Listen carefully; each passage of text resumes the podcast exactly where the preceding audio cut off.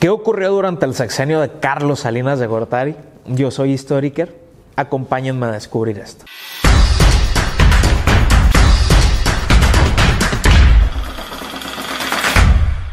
Carlos Salinas de Gortari es uno de los presidentes de México más polémicos.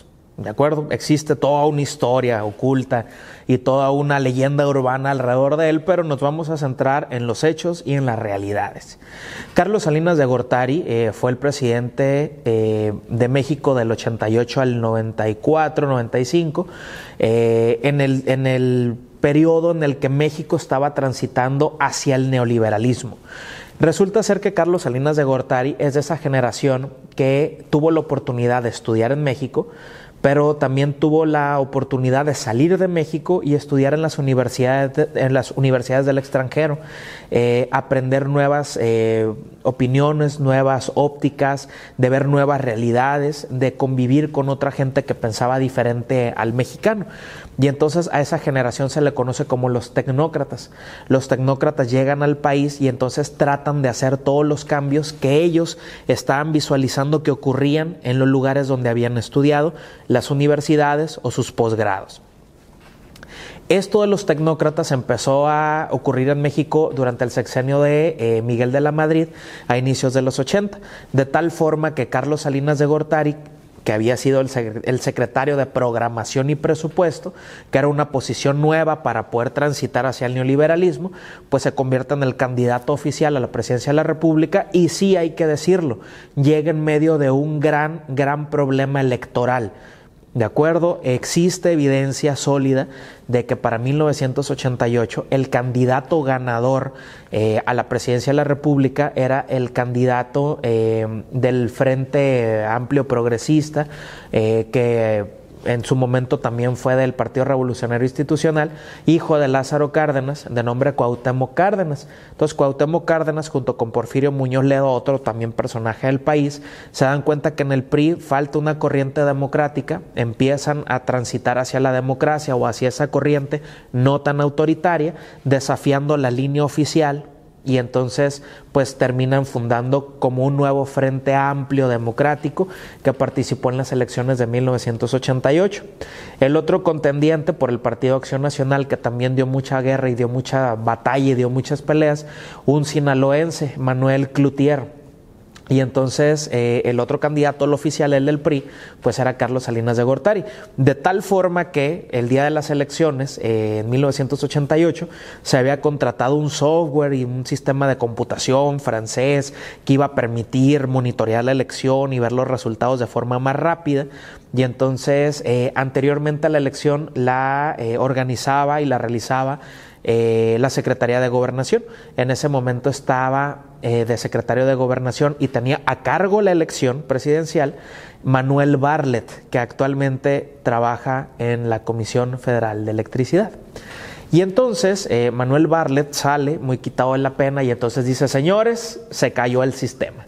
Y entonces cuando el sistema prendió ya había ganado Salinas, pero todo México supo que a través de la corrupción, a través del robo de urnas, a través de diferentes tipos de maniobras y de mañosadas, pues eh, Salinas obtuvo la presidencia de la República. Entonces, en términos políticos, Salinas se convierte en el presidente de la República, pero en medio de un caos y en medio de una crisis de legitimidad. ¿Qué significa eso de la legitimidad? Cuando el presidente todo mundo sabemos que llegó en medio de un proceso que no fue tan transparente o tan democrático y entonces no nos la creemos, o sea, no nos puede hacer tontos.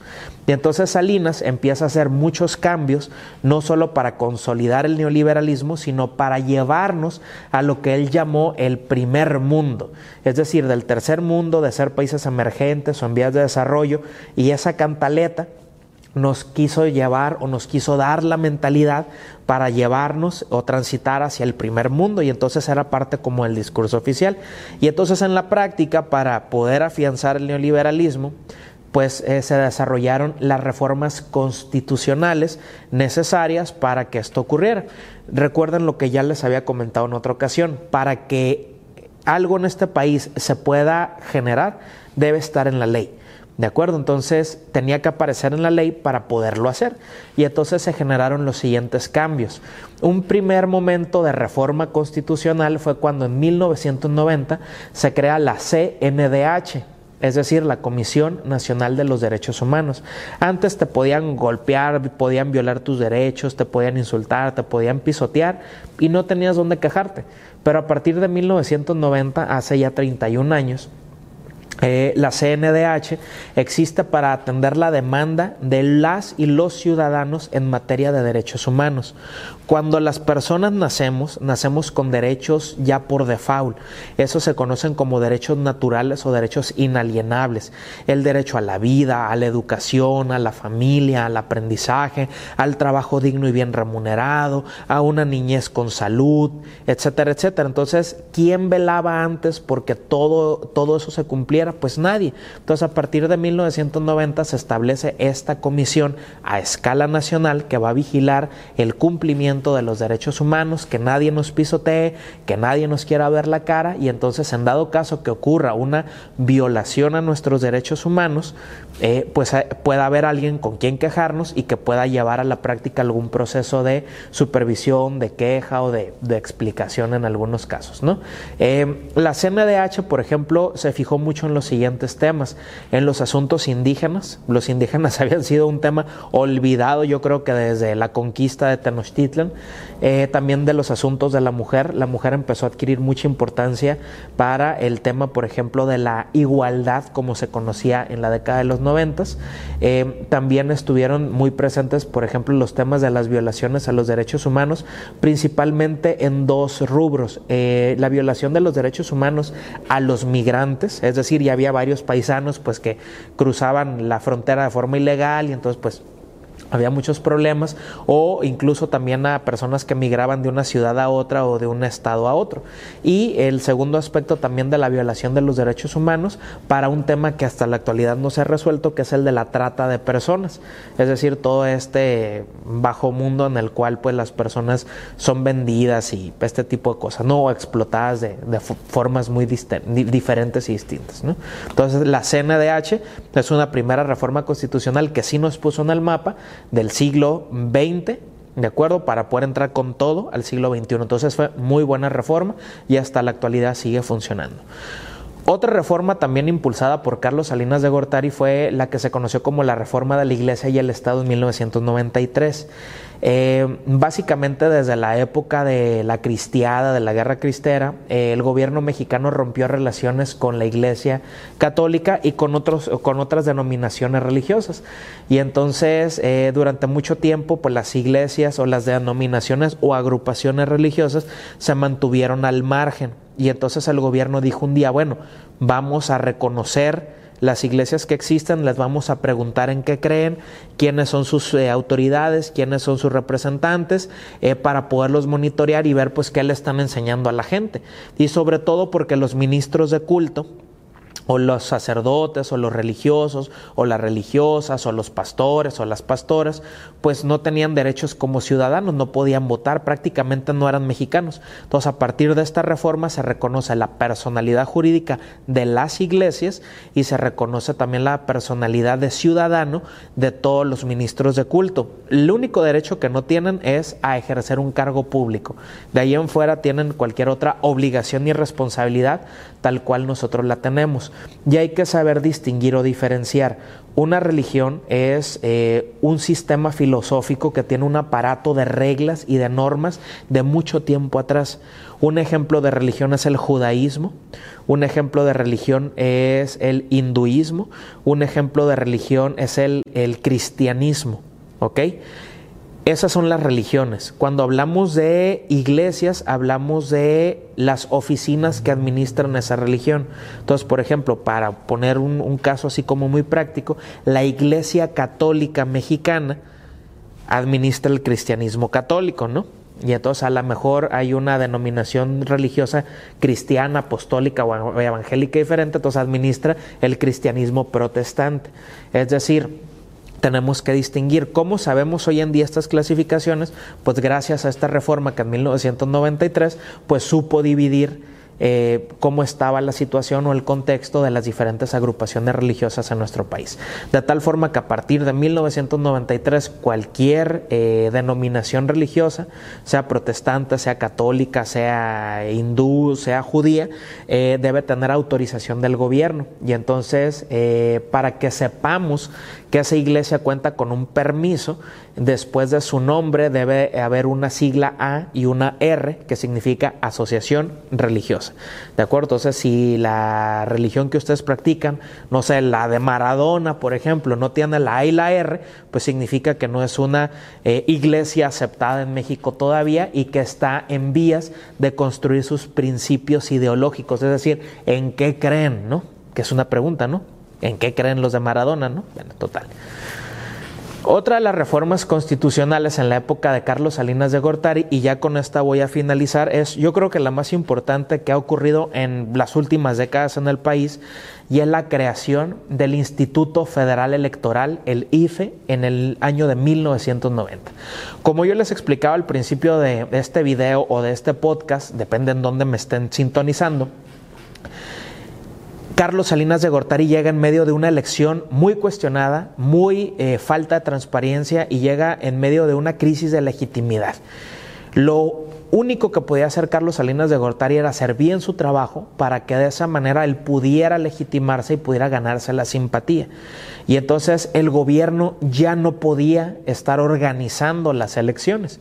Entonces, por ese motivo, eh, el gobierno propone esta reforma para que exista un instituto federal electoral, es decir, autónomo, que recibiera recursos públicos del dinero que todos los ciudadanos pagamos, pero que ellos de forma autónoma, diferente, separada, aislada del gobierno, desarrollaran los procesos electorales y marcaran las reglas del juego.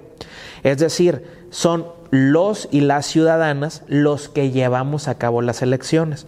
Por eso cuando tú vas a la mesa de votación el día de la elección, miras a tu mamá, a tu papá, a tu hermano, al vecino, al primo, al, al que vive a tres cuadras.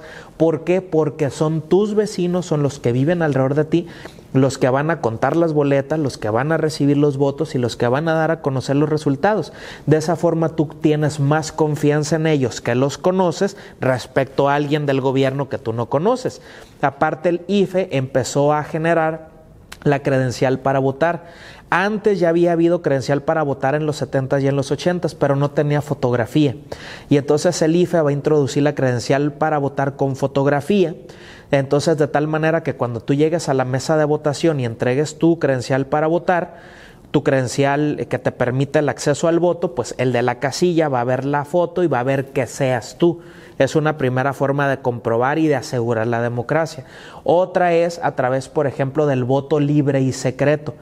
Antes había una mesa y una urna de madera con un candado. ¿De acuerdo? Pero ahora hay una urna transparente que todo mundo estamos viendo, que estamos viendo que no se le están metiendo votos de más. De acuerdo, donde tú vas y votas en silencio y nadie mira por quién votaste, doblas tus papeletas, tus boletas, las metes a la urna, nadie supo por quién votaste. Es decir, ya no hay presiones como las había antes de gente empistolada ahí, ¿no? Bueno, en las últimas elecciones sí, pero ese es cuanto aparte, ¿no? Y entonces eh, resulta que otro de los cambios o las novedades es el padrón electoral.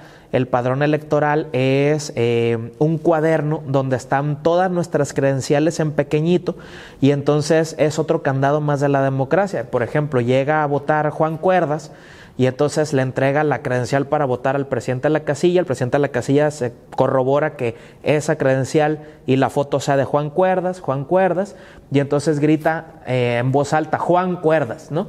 Y entonces hay diferentes eh, representantes de todos los partidos políticos, todos tienen el padrón o la lista nominal, y entonces verifican, ah, Juan Cuerdas ya votó, y le ponen ya votó, ¿no? Y los de la mesa le ponen un sello al padrón nominal que dice ya votó o votó. Y entonces eso significa que si yo quiero llegar otra vez, pues no voy a poder votar porque yo ya estoy marcado que voté. Eh, también yo no puedo votar en otro lugar que no me toque, sino yo tengo una zona, una sección en específico y únicamente voy a aparecer ahí y mi boleta va a estar ahí. O sea, no es como que pueda andar de colonia en colonia votando, también es otra de las novedades. ¿no? Y por último, y este invento es de México para el mundo, la tinta indeleble.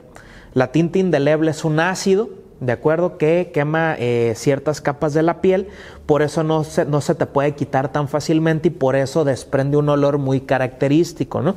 Entonces, porque literalmente es un ácido que te está quemando. Es decir, cuando tú llegas a botar, muestras tus manos para ver que no tengas eh, ningún dedo marcado y eso significa que no has votado. Entonces, cuando ya votaste y depositaste tus boletas en, en la urna, eh, un, un, ahí un escrutador que es de las personas que está apoyando la elección, te va a colocar tinta indeleble en uno de tus pulgares y entonces te va a dejar una marca por dos o tres días. Eso significa que llevas en tu piel eh, la decisión de, de haber pues votado por una opción eh, para un gobierno, para, no sé, X cosa, ¿no? Incluso hasta para una consulta, ¿no? Es decir, el, el IFE eh, se ha transformado al paso del tiempo, pero básicamente su esencia es eh, la contribución a construir una democracia sólida, es legitimar los procesos electorales, es crear las reglas del juego. El IFE fue y hoy en día el INE sigue siendo el árbitro electoral, o sea, dice las cosas por algo. Y una de las tareas muy específicas del IFE que seguramente ustedes no conocían, es el de incentivar y promocionar la democracia y los valores cívicos. Y entonces el IFE, desde mucho tiempo atrás y hasta la actualidad lo sigue haciendo el INE, tiene mesas eh, de discusión de niños, paneles de niños, de jóvenes, de adultos. Hay ejercicios, por ejemplo, donde los niños van y hablan acerca de sus derechos, tiene concursos. El INE, el IFE han eh, editado muchos libros, muchos textos, de acuerdo que cualquiera de nosotros puede consultar acerca de democracia pero pues son cosas que nosotros no conocemos porque pues únicamente nos vamos por lo superficial. Como pudimos haber visto ya llegando a la conclusión de, este episodio, es las reformas eh, constitucionales eh, sí beneficiaron eh, a la sociedad mexicana, sobre todo en la defensa de sus derechos humanos y en la garantía de tener elecciones libres y secretas que aseguraran la democracia y también permitió demostrar o tener cierta personalidad jurídica o supervisión del Estado sobre las diferentes denominaciones religiosas. Obviamente ocurrieron muchas cosas en el sexenio de Salinas, hubo sus aciertos, hubo sus errores. Uno de sus máximos aciertos fue el programa de desarrollo social Solidaridad, con el que se pavimentaron cientos de calles, se establecieron cientos de redes eh, telefónicas, telegráficas, el, cableado y la energía eléctrica, eh, se construyeron diferentes unidades deportivas, gimnasios, escuelas, hospitales, puentes, carreteras, ¿de acuerdo? Entonces el país está lleno de obras de solidaridad, pero también hubo falta falta de tacto político, por ejemplo, y ocurrió en el 94 un episodio que no vamos a tocar, pero sí voy a mencionar, eh, que es muy sensible todavía para la clase política mexicana, que fue el asesinato de Luis Donaldo Colosio, ¿no? Y entonces eso nos habla que eh, pues todavía no superábamos el México de los balazos, que arreglaba las cosas por las armas y no por el diálogo. Entonces, hasta la próxima.